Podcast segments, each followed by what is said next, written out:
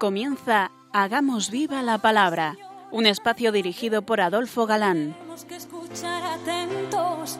En tu palabra, Jesús, está el mensaje, el del amor, el de andar despiertos. Cuando no tenga sentido la tristeza, en nuestra historia andemos como ciegos. En tu palabra hallaremos la fuerza que nos levante y llene de sosiego. Ojalá comprendamos tu palabra. Ojalá practiquemos tu palabra. Ojalá nos envuelva tu palabra. Ojalá nos transforme tu palabra.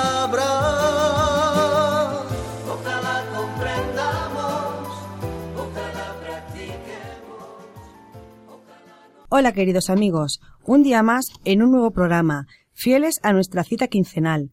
Nos acercamos como siempre a la palabra de Dios, buscando en vuestra compañía su fuerza para nuestra vida, pues sabemos que la palabra es viva y eficaz, que trasciende el tiempo, que está siempre de actualidad y siempre útil para el creyente. Aquí estamos de nuevo. Adolfo. y Ana Belén, dispuestos a pasar esta hora en vuestra compañía. Bienvenidos a nuestro programa Hagamos viva la palabra.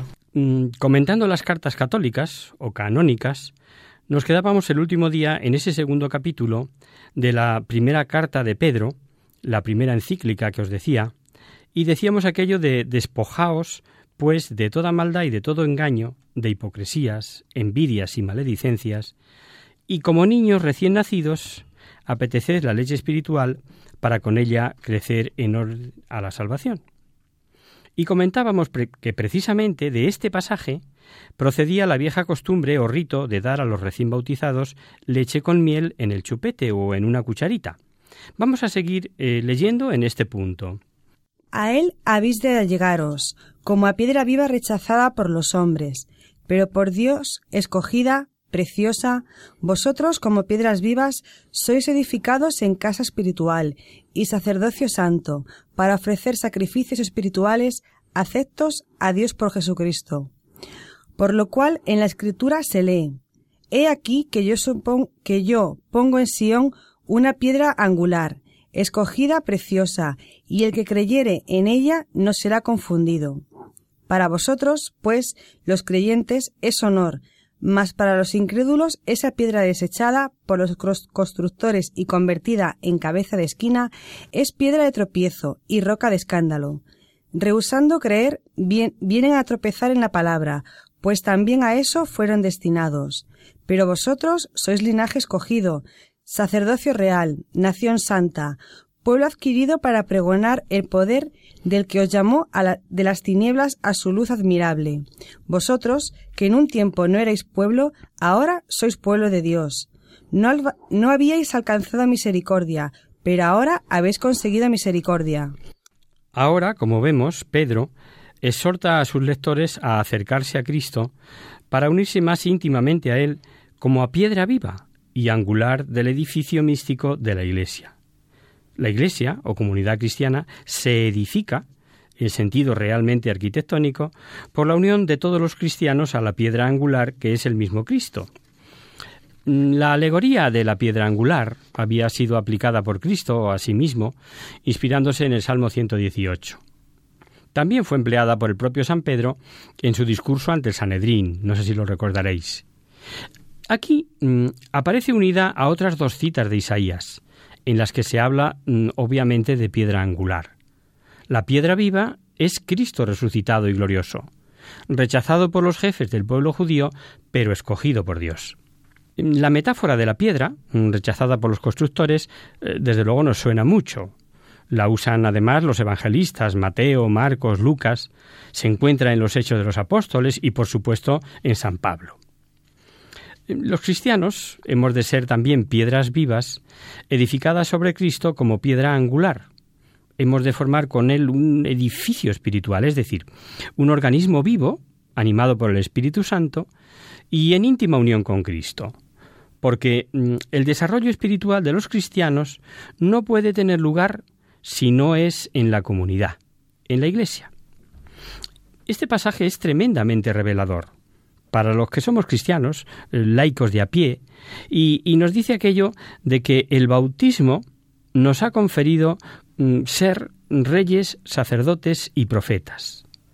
Porque los cristianos no solo componemos el edificio espiritual que es la Iglesia, sino que somos también ministros de él, puesto que contribuimos un o constituimos un nuevo sacerdocio santo, es decir, están consagrados todos los cristianos al servicio de Dios para ofrecerle sacrificios espirituales, como la oración, eh, la alabanza de los labios, la santidad de vida, la labor apostólica, la mortificación y hasta el martirio. Estos sacrificios son agradables a Dios si son ofrecidos a Dios por medio de Jesucristo, nuestro único mediador al lado de Dios. Los cristianos son al mismo tiempo templo y sacerdocio. Del mismo modo que los sacerdotes son los intermediarios entre Dios y el pueblo, así los cristianos, formando colectivamente a la Iglesia, tienen que ser los intermediarios entre Dios y los hombres. Por todos los hombres, ¿eh? Continuando la misión del pueblo judío, cuyo sucesor y heredero espiritual es el pueblo cristiano. Ahora sois pueblo, hemos escuchado. Pero ojo, no nos confundamos. En la Iglesia existe al mismo tiempo otro sacerdocio propiamente dicho, distinto del común de los fieles y que mm, es consagrado especialmente para la misión sacerdotal y que es el único que tiene potestad para ofrecer el sacrificio de la nueva alianza. No quiere decir el pasaje que todos los fieles sean sacerdotes en sentido propio, como piensan los protestantes, por ejemplo. Por el contexto se observa que son eh, que somos un sacerdocio pasivo, súbditos de la autoridad sacerdotal y gobernados por ella, pero íntimamente unidos al sacerdocio activo de Cristo y al de los sacerdotes propiamente dichos. Jesucristo es la piedra angular, principio de salud para los que creen en él, pero al mismo tiempo es tropiezo para los incrédulos como hemos oído. Isaías en el libro del Emmanuel anuncia que Yahvé será piedra de escándalo y piedra de tropiezo para las dos casas de Israel, es decir, que será ocasión de la ruina de las dinastías de Israel y de Judá. San Pedro aplica a Cristo este texto que miraba directamente a Yahvé. También Jesucristo, a pesar de haber venido a salvar a todos los hombres, será ocasión de ruina espiritual para los que vengan a tropezar en la palabra, o sea, en el Evangelio, ¿Quiénes chocan con el Evangelio? Pues los que lo rechazan o los que no entran en su verdadero sentido. Los fieles se apoyan mediante la fe en esa piedra angular que es Cristo, y por esta misma fe se preparan para tomar parte en el honor y en la gloria de Jesucristo al lado del Padre. Los incrédulos, por el contrario, serán confundidos. ¿Por qué? Pues porque rehusaron creer. Su incredulidad hará que tropiecen contra la piedra que había sido puesta para su salvación. Los cristianos, en un sentido más, más pleno y verdadero, eh, lo que en el Antiguo Testamento había dicho a los hebreos, son un linaje escogido, un pueblo adquirido para pregonar el poder del que os llamó. Exacto. Estas expresiones están tomadas de Isaías, como os he dicho, y en donde designan al pueblo judío salvado de la cautividad babilónica Israel era un pueblo adquirido por Dios, porque Yahvé había hecho de él su, su porción especialmente escogida, su parte reservada ante todas las naciones de la tierra. También los cristianos fuimos comprados, adquiridos por Dios con la sangre de Jesucristo. Son, somos, por tanto, propiedad de Dios. Y San Pedro sigue aplicando a los cristianos otros títulos. Son un sacerdocio real, una nación santa. Dos expresiones equivalentes o complementarias.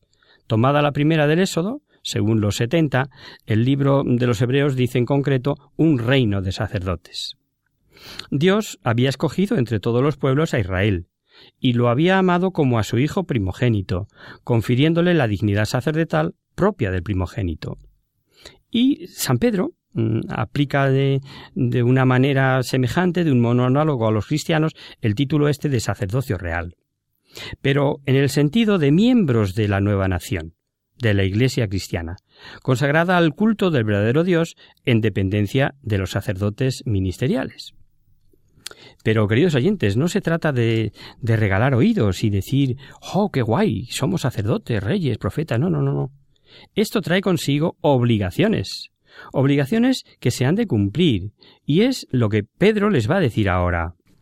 Os ruego, carísimos, que como peregrinos advenedizos os abstengáis de los apetitos carnales que combaten contra el alma, y observéis entre los gentiles una conducta ejemplar, a fin de que en lo mismo por qué os afrentan como malhechores, considerando vuestras buenas obras, glorifiquen a Dios en el día de la visitación.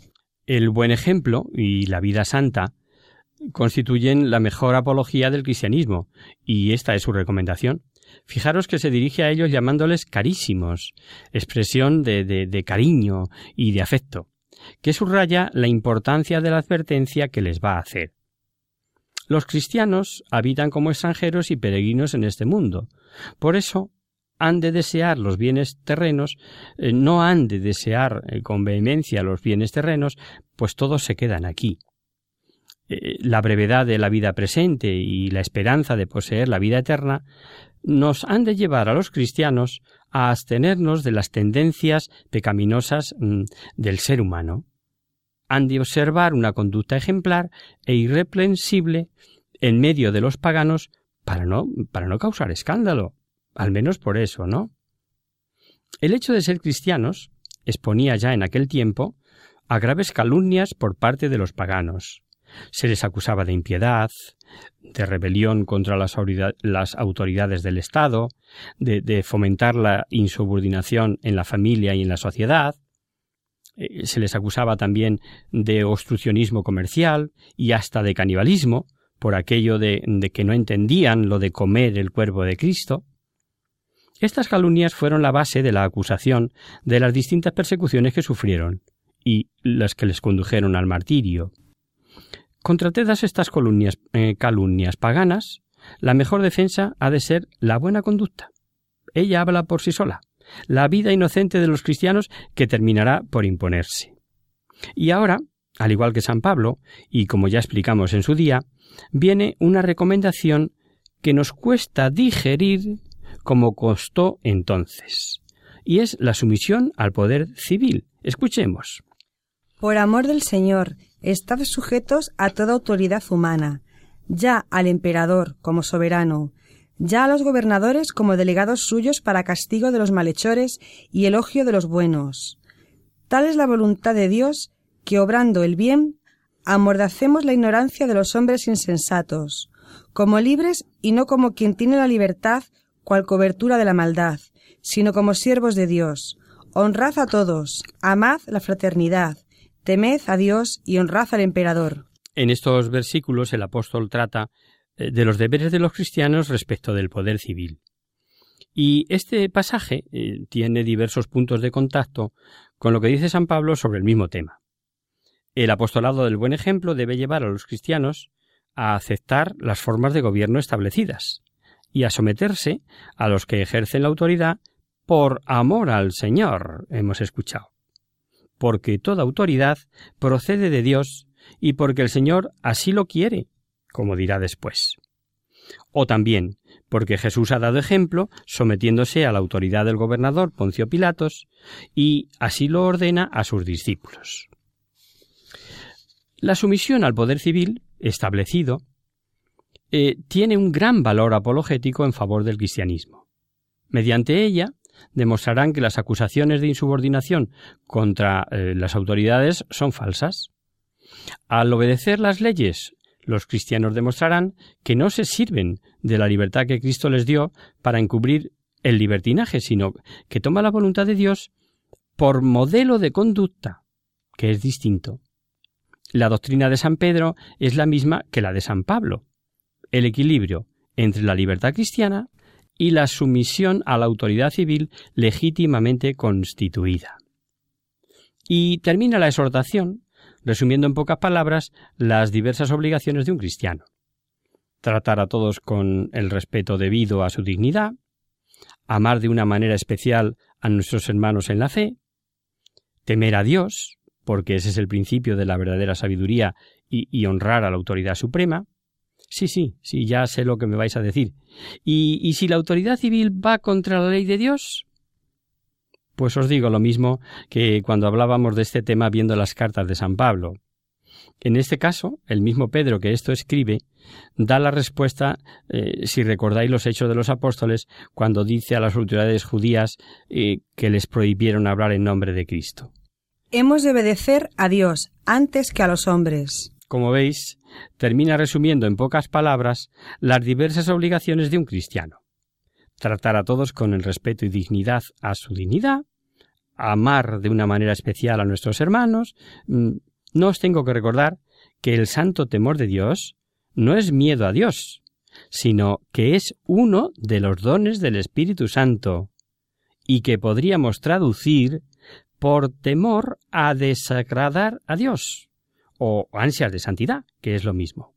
Vamos a hacer ahora una breve pausa musical y seguimos con estas interesantes exhortaciones del primer Papa después del descanso.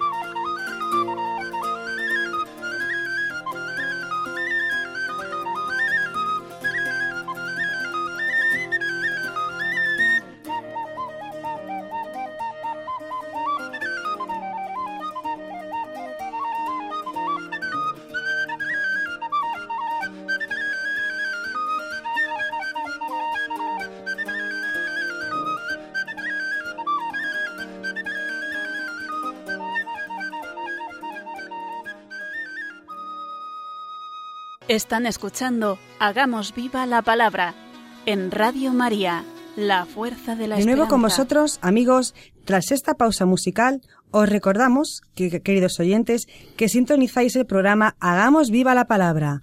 Podéis dirigiros a nosotros por correo postal a Radio María, Paseo de Lanceros número 2, primera planta, 28024 de Madrid, o bien por correo electrónico hagamos viva la palabra arroba radiomaria.es.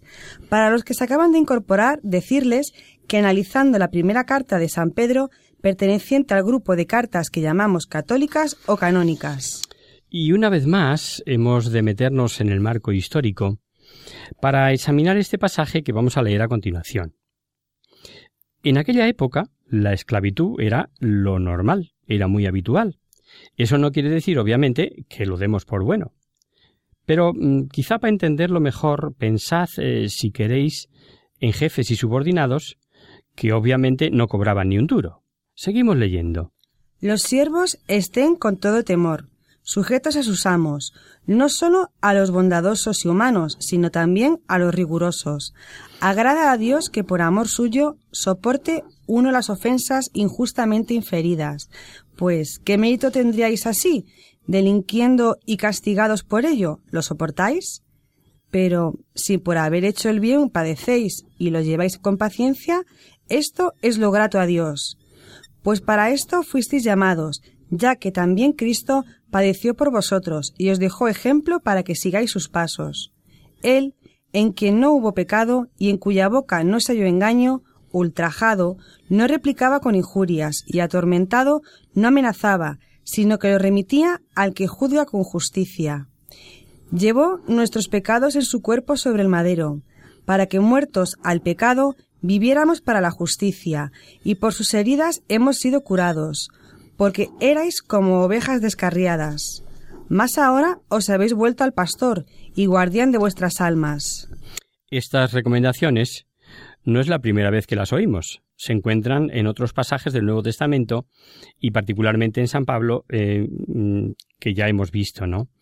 Y hemos visto que Pedro, mm, lo mismo que él, lo mismo que Pablo, insiste en la obediencia de los siervos a sus señores, porque es cosa agradable a Dios y porque Cristo, otra vez Cristo como ejemplo, también fue obediente y sufrió por nosotros sin lamentarse. Estas exhortaciones eran muy necesarias en una sociedad en la que los esclavos eran más numerosos que los hombres libres, y el trato que recibían era muchas veces inhumano. Los sufrimientos que tenían que soportar los pobres esclavos llevan a Pedro a extenderse en la explicación del sentido de la pasión y muerte de Jesucristo. Les anima a que presten respetuosa obediencia a sus amos, cualquiera que sea su disposición, tanto si son buenos y comprensivos con ellos, como si por el contrario son rigurosos y los tratan injustamente. La obediencia es para el cristiano una consigna que proviene del mismo Dios, que no admite distinción entre las personas que ejercen la autoridad. Esta petición a nosotros, hombres y mujeres del siglo XXI, nos puede parecer anacrónica. Como siempre, hemos de hacer un esfuerzo para meternos en el marco histórico, que digo yo, en el túnel del tiempo, y una vez ahí, deducir qué tiene de valor el mandato o el consejo que sea de utilidad para mí hoy, ahora, en esta época. El sufrimiento inmerecido es el elemento de la imitación de Cristo. Por eso San Pedro apoya sus exhortaciones en el ejemplo de Cristo paciente, que sufrió por nosotros, sin haber cometido culpa alguna, y para darnos ejemplo. Mm, Jesús nos ha procedido en el camino del dolor, y nosotros debemos seguir sus pisadas. El verdadero discípulo de Cristo ha de imitarle llevando también su cruz. Y yo añadiría que la cruz se presenta cuando menos lo esperamos. No es escogerla, es aceptarla. Eh, la idea de la redención vicaria, o sea, eh, sustitutiva en lugar de, ese es el sentido de vicario, sale aquí de nuevo y procedente de Isaías sin duda. Jesús se sacrificó por nosotros sobre el altar de la cruz para que muertos al pecado vivamos para la justicia. Los hombres tenían gran necesidad de que Cristo los curase con sus llagas, porque antes eran como ovejas descarriadas, sin guía, sin defensa, sin pastor. Mas ahora, más al presente que dice, por la gracia de la fe, han venido a formar parte del rebaño de Cristo, buen pastor, guardián de las almas. Y viene ahora mm, del consejo, después del consejo que hemos oído a los esclavos, que formaban parte del entorno familiar, como sabéis, un nuevo capítulo, el tercero de esta carta, donde va Pedro a hablar directamente a los esposos en sus recíprocos deberes. Y comienza con las esposas. Asimismo, vosotras, mujeres, estad sujetas a vuestros maridos, para que si alguno se muestra rebelde a la palabra, sea ganado sin palabras por la conducta de su mujer, considerando vuestro respetuoso y honesto comportamiento, y vuestro ornato no ha de ser el exterior del rizado de los cabellos, del ataviarse con joyas de oro o el de la compostura de los vestidos, sino el culto en el corazón, que consiste en la irrupción de un espíritu manso y tranquilo. Esa es la hermosura de la presencia de Dios.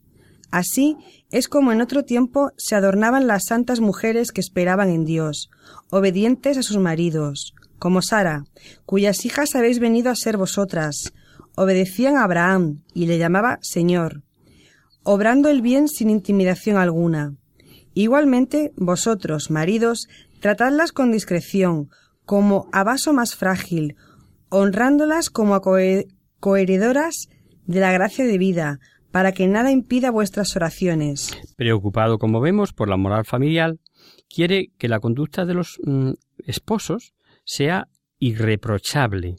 Y de este modo, la buena conducta de la esposa podrá ganar al esposo eh, que se muestra rebelde a la predicación evangélica.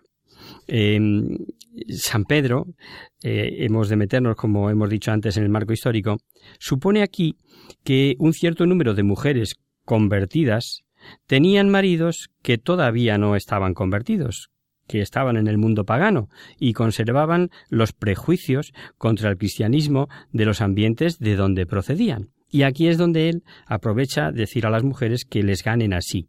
Y, y la solución que sugiere, como vemos, es que traten de ganarlos a la fe mediante una vida santa y ejemplar.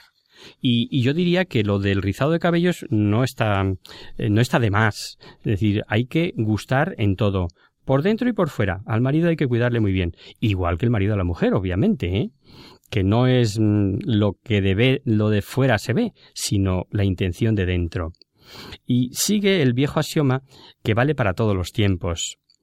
La palabra, la invitación, la exhortación puede convencer, pero el ejemplo el ejemplo, queridos amigos, arrastra.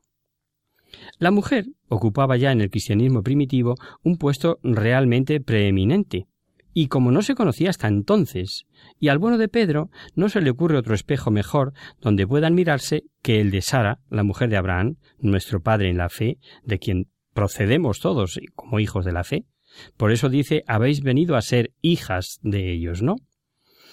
El adorno que conviene sobre todo a la esposa cristiana es la belleza interior del carácter, que se manifiesta en una disposición serena que agrada a Dios y agrada a los hombres, y al adorno exterior y aparente opone San Pedro la hermosura interior, la realidad misma. La dulzura y la modestia son el más bello adorno de la mujer cristiana, y contribuye a la paz y al buen orden de la familia, es, eh, es algo que no, que no se corrompe. El adorno interior es inestimable, mm, eh, tiene un valor precioso delante de Dios. Y ahora no hablo solo de mujeres, sino de todos. Y en contra de lo que parezca, esta belleza interior atrae, porque se trasluce al exterior de muchas maneras, queridos amigas, amigos que me escucháis. ¿No os ha pasado más de una vez decir da gusto hablar con él o con ella? ¿Qué educación? ¿Qué objetividad? Es una persona que inspira confianza. Qué agradable estar con ellos. etcétera, ¿no? La buena conducta de la esposa, como herramienta para ganar al esposo, podría parecer a priori que es un signo machista. Sin embargo, al igual que San Pablo, también Pedro se ocupa del equilibrio y la igualdad, y para los maridos dice ese consejo. Tratándolas dice con respeto, con el honor debido a la compañera de su vida, la compañera de la vida, y no como un simple objeto de placer, porque también las mujeres, y esto es lo que tiene peso, son coherederas de la gracia de vida, es decir, del, don gratuito de la fe y de la vida de gracia igual, igual que el hombre. Cristo, al llamar a todos los hombres a la vida de la gracia y de la gloria, no ha hecho distinción entre sexos. Somos nosotros los que nos empeñamos en hacer distinciones. Por eso, en el orden de la gracia, la mujer es igual e incluso puede ser superior al hombre, porque participa de la misma fe, de los mismos sacramentos, y tiene derecho a la misma herencia celestial. Es así de sencillo y así de lógico, queridos amigos. Es necesario respetar la paz y la moral familiar para que Dios escuche las oraciones de los esposos, que es como concluye. Y si falta la cohabitación comprensiva de los casados, faltará la moral familiar. Y sin moral familiar, las oraciones no valen para nada, perderán su eficacia. Y mm, tras la recomendación a los esposos, Pedro, vamos a ver que amplía el círculo y ahora habla de la caridad fraterna. Finalmente, todos tengan un mismo sentir, sean compasivos, fraternales, misericordiosos, humildes, no devolviendo mal por mal, ni ultraje por ultraje. Al contrario, bendiciendo que para esto hemos sido llamados, para ser herederos de la bendición. Pues quien quisiera amar la vida y ver días dichosos, guarde su lengua del mal y sus labios de haber engañado. Apártese del mal y obre el bien. Busque la paz y sígala. Que los ojos del Señor miran a los justos y sus oídos a sus oraciones, pero el rostro del Señor está contra lo que obran el mal. Estas recomendaciones van dirigidas, como vemos, a todos los cristianos en general. Todos deben, debemos, basar la conducta en el Evangelio. Se trata de tener un mismo sentir, practicar la caridad con todos los hombres, incluso con los enemigos y calumniadores. Por eso, en lugar de volver mal por mal, hay que desear el bien a nuestros enemigos. Esa fue la consigna de Jesús, la que dio a los que tratan de seguirle. Amad a vuestros enemigos y orad por los que os persiguen. Eh, mm, llevar eh, que una vida santa, que por cierto es una frase del Salmo 34, es el mejor título para el Señor. Escuche y bendiga. A veces nos quejamos de que Dios no nos escucha. ¿No estará esperando que a veces eh, seamos un pelín coherentes con nuestra fe? Sin embargo, Dios no se olvida del hombre. Mm, que gobierna la lengua y que obra el bien, sino que le concederá una vida pacífica y dichosa, y escuchará sus oraciones. ¿Y quién os hará mal si fuerais celosos promovedores del bien? Y si con todo padecierais por la justicia, bienaventurados vosotros. No los temáis ni os turbéis, antes glorificad en vuestros corazones a Cristo Señor, y estad siempre prontos para dar razón de vuestra esperanza a todo el que os la pidiere, pero con mansedumbre y respeto y en buena conciencia, para que en aquello mismo en que sois calumniados, queden confundidos los que denigran vuestra buena conducta en Cristo, que mejor es padecer haciendo el bien, si tal es la voluntad de Dios, que padecer haciendo el mal. Los que obran el bien pueden contar con la protección divina y todo lo que sufran por la fe les será pagado con creces. De ahí que los que promueven el bien no deben temer a nada, porque para quien ama a Dios, todo coopera al bien. Y San Pedro exhorta a los fieles a no temer a los perseguidores, al igual que el profeta Isaías animaba a los israelitas a no temer las amenazas del famoso rey Ahat, ¿no? También Jesucristo recomendaba a sus discípulos no se turbe vuestro corazón ni se intimide, os acordaréis de esto, ¿no? El cristiano no ha de temer, sino más bien santificar y glorificar en su corazón a Cristo Jesús, dándole un culto interno y sincero. Eso es lo que rezamos en el Padre Nuestro cuando decimos santificado sea tu nombre. No es ni más ni menos que eso. Y a continuación Pedro dice unas palabras que se han tomado como paradigma de la formación y que usamos en los centros de teología católicos, pues nos invita al estudio de la doctrina cristiana para que puedan defenderla tanto ante personas que buscan de buena fe respuestas, como ante adversarios que cuestionan las verdades reveladas. Estad siempre dispuestos para dar razón de vuestra esperanza a todo el que os la pidiere. Desde luego, la mejor manera de estar prontos para justificar la fe es viviendo la fe. Porque los fieles que viven su fe están siempre dispuestos, dispuestos a defenderla en cualquier sitio, ¿no? Pero, claro, mm, hay que saber defenderla. En este caso, eh, no basta la sola buena intención, sino que hay que saber de lo que se habla y lo que se defiende y argumenta. Y a San Pedro le gusta hablar de la esperanza cristiana, Estamos en el año de la esperanza, amigos, no olvidarlo. Caracterizado la fe o la religión como esperanza, y esto también es muy bonito. Es un aspecto mm, que tendremos ocasión de vivir más plenamente en este año, eh, que como digo, la Iglesia mm, Universal estamos eh, celebrando o dedicándole a la virtud de la esperanza. Continúa Pedro mm, exponiendo la idea del sufrimiento y de su sentido salvador en Jesucristo. La mención que hace de la muerte y resurrección de Cristo le lleva a una especie de, de digresión dogmática sobre el descenso de Jesús a los infiernos, sobre el sentido típico del diluvio, sobre la ascensión de Cristo y la subordinación de él de todos los espíritus, tanto buenos como malos.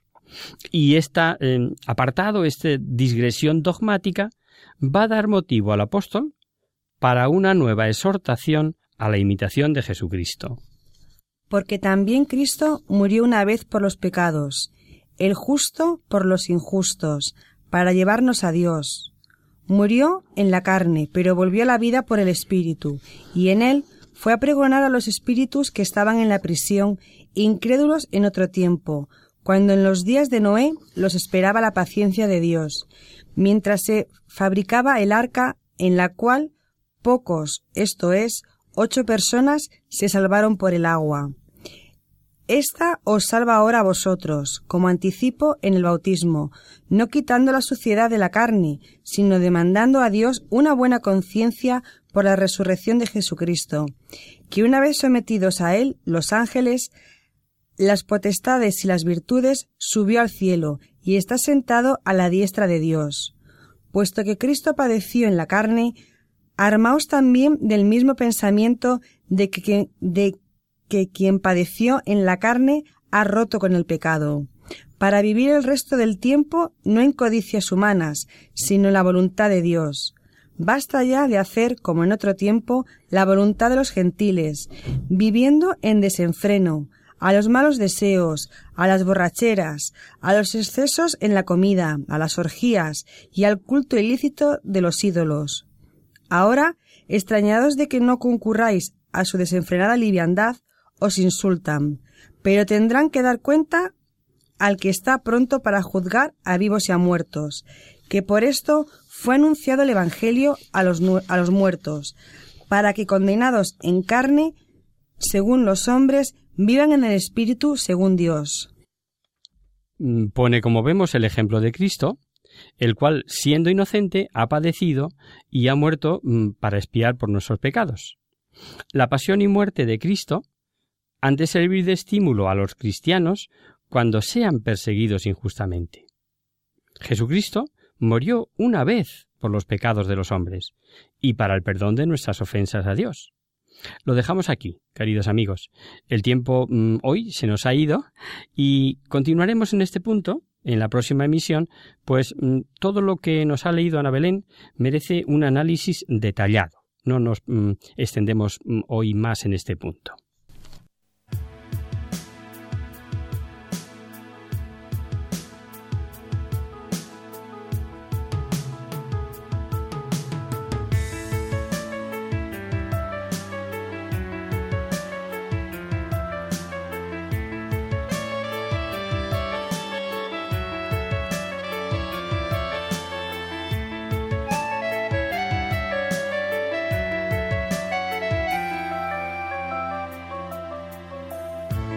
Existe un lugar donde la vida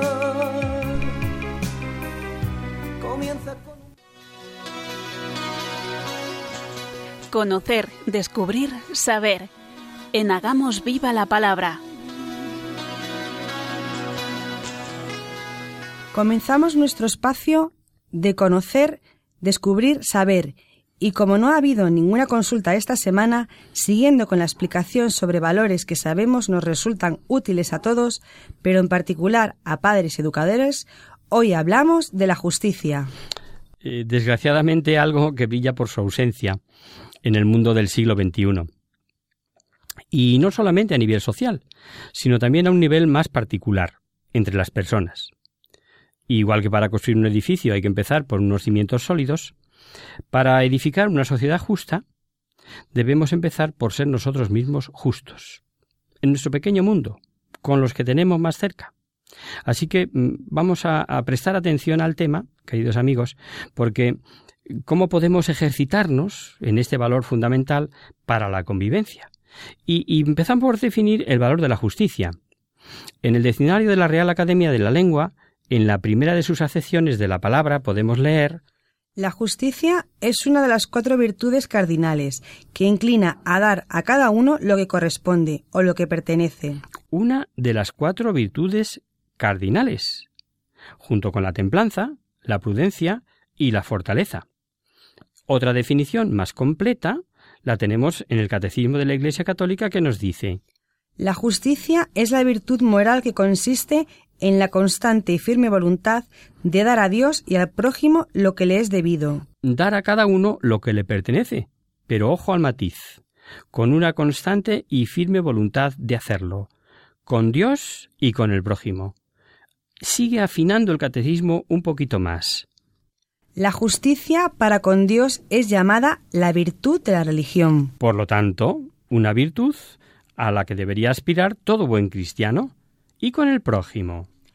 Para con los hombres, la justicia dispone a respetar los derechos de cada uno y a establecer en las relaciones humanas la armonía que promueve la equidad respecto a las personas y al bien común. Es decir, la base de una sociedad justa respecto de los derechos humanos y equidad y, y, acaba con una descripción del hombre justo a la que debemos aproximarnos nosotros. El hombre justo, evocado con frecuencia en las Sagradas Escrituras, se distingue por la rectitud habitual de sus pensamientos y de su conducta con el prójimo. O sea, rectitud en el pensar, rectitud en el actuar. Y, como decíamos antes, con una constante y firme voluntad de perseverar en ese camino. No parece nada fácil, pero se puede lograr. En la Suma Teológica, perdón, Santo Tomás distingue entre el sentido general y el particular de la justicia. La justicia, en un sentido general, es la virtud por la cual una persona dirige sus acciones hacia el bien común. En la tradición católica se la conoce como justicia general, justicia legal y justicia social. El valor de la justicia en la sociedad ha variado a lo largo de la historia debido a que también ha cambiado la concepción de lo que es bueno para todos según la época o cultura. El fin práctico de la justicia es reconocer lo que le corresponde y pertenece a cada uno, hacer que se respete ese derecho, recompensar su esfuerzo y garantizar su seguridad. No se limita a los casos eh, que se tratan en los tribunales, sino que aparece en la vida diaria propiciando mm, relaciones más equilibradas y respetuosas, así como el bienestar de la sociedad en su conjunto. Juan Pablo II, en su encíclica Laborem Excelsis, sostiene que a la justicia social le compete una distribución justa de los recursos que asegure las posibilidades de desarrollo para todos. La justicia es necesaria cuando hay que distribuir bienes escasos. Por ejemplo, si, si el capitán de un barco, pongamos por caso, eh, debe repartir la comida que hay allí, que no se puede ir a comprar más, ¿no? La comida que sería escasa. El reparto debe ser mm, por igual a todos. Pero será también un reparto justo si se le da más a los más necesitados, como pueden ser los niños o los enfermos. Ojo, justicia no significa que todos reciban por igual, sino que el reparto no se haga en favor de determinados intereses de unos o de otros. Justicia significa imparcialidad. Por eso se representa a la justicia con los ojos tapados. Podríamos pensar que lo justo es aplicar a todos las mismas normas y los mismos castigos, pero esto, aunque ordenado, no siempre es justo. ¿Y eso por qué? Pues porque quienes sufren alguna discapacidad necesitan que les acerquemos la posibilidad de actuar para acudir a una escuela, a un trabajo, etc. Y sería injusto considerarlos con el mismo rigor que los que tienen a mano y, disponen de todos sus recursos personales eh, y de movilidad, ¿no? En nuestro ámbito personal, para estimar lo que es justo y actuar justamente, debemos tener en cuenta dos aspectos. El bien de las personas, sus posibilidades, sus necesidades, sus deseos, y las circunstancias, es decir, bajo qué condiciones se da una situación. Por ejemplo, es injusto que una persona trabaje mucho y cobre poco, pero también lo es que trabaje poco y le paguen mucho. La injusticia aparece en la vida diaria, cuando le negamos a alguien lo que consiguió con su esfuerzo. ¿Y cómo podemos fomentar el valor de la justicia en nosotros mismos? ¿Cómo podemos crear un mundo más justo, aunque sea solo a nuestro alrededor? Os damos unas sugerencias. Relativizar los propios gustos e intereses, es decir, no actuar en base a nuestros propios intereses, sino en base a los más importantes. Esto implica la disposición de someterse, en caso de duda, a una instancia o autoridad imparcial como en las leyes del Estado. Dar apoyo personal o posibilitar el acceso a los recursos a personas de mi entorno en la medida de mis posibilidades. Respetar la justicia de la autoridad social, aún en contra de mis intereses personales. Esto sí cuesta, ¿eh? Respetar el turno de los demás, aunque tengamos prisa, ya sea cuando hacemos cola o el turno de palabra en una reunión de vecinos, eh, tan conflictivas a veces, o, o en una simple charla con varias personas. Evitar la discriminación, favoreciendo la integración de todos los miembros de la familia, del grupo, de amigos, de la comunidad de vecinos. Ser equitativos, procurando decisiones justas para todos, pero teniendo en cuenta sus condiciones y circunstancias. Y por último, ser pacientes y perseverantes. La justicia no siempre es automática, pero al final se alcanza. Y como siempre, vamos a ilustrar todo esto con un cuentecillo que se suele entender mejor. Se titula La fiesta del rey. El rey de un país lejano era admirado por todos los súbditos que reconocían su generosidad y voluntad de ayudar. Si alguien no tenía ropa, podía acudir a su palacio, en la cima de una montaña, y recibía prendas cómodas y de abrigo. Si los padres no tenían para dar de comer a sus hijos, les ofrecía sopa caliente. Muchos de los súbditos se hallaban en el palacio cuando uno de los lacayos les dijo que éste planeaba organizar una fiesta de cumpleaños a las que estaban invitados. Cuando la fiesta terminara, cada uno recibiría un regalo. Sin embargo, les pedía un favor. Como sería necesario lavar más platos de lo normal y el agua mm, que subía a la montaña no era suficiente, tenían que llevar un recipiente lleno de agua. Todos se entusiasmaron. Al día siguiente se les veía subir con sus recipientes llenos de agua. Algunos eran bastante grandes, otros, buscando simplemente salir del paso, llevaban un dedal. Y otros no llevaban ningún recipiente, pensando para sus adentros, el rey es tan bueno que no va a pedirnos nada. Cuando llegaron, vaciaron sus recipientes en el estanque del palacio y los dejaron a un lado. La comida fue espléndida. Lechones horneados con patatas cocidas en su jugo, jarras de vino, fruta fresca, queso, nueces garrapiñadas, turrón y después de escuchar la alegre música de panderos y guitarras, el rey y su corte se pusieron de pie para retirarse. Los invitados que esperaban el regalo se inquietaron. Si el rey se iba, ya no habría regalos. Cuando desapareció por la escalera que conducía a los aposentos reales, murmuraron Ya ves qué tonto eres, dice un hombre a otro.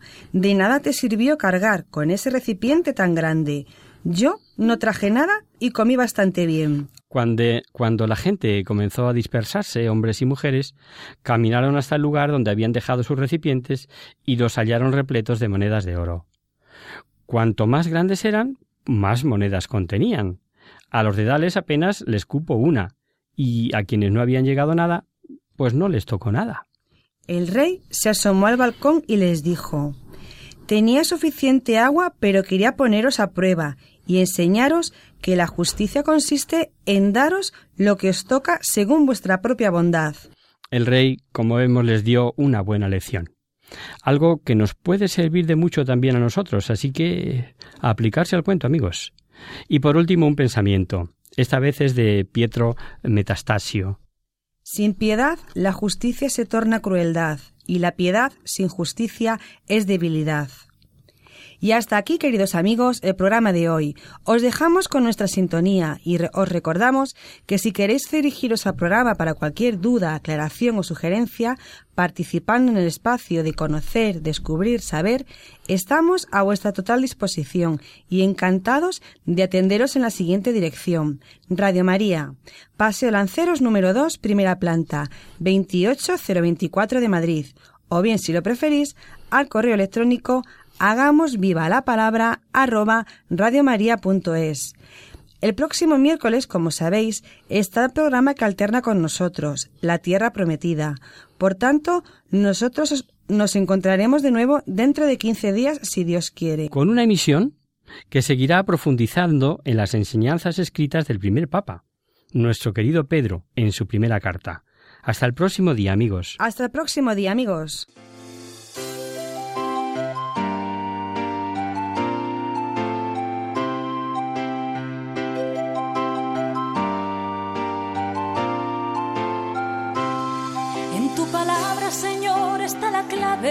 Solo tenemos que escuchar atentos. En tu palabra, Jesús, está el mensaje, el del amor, el de andar despierto. Así concluye Hagamos viva la palabra con Adolfo Galán. Andemos como ciegos, en tu palabra y haremos la fuerza que nos levante y llene de sosiego. Ojalá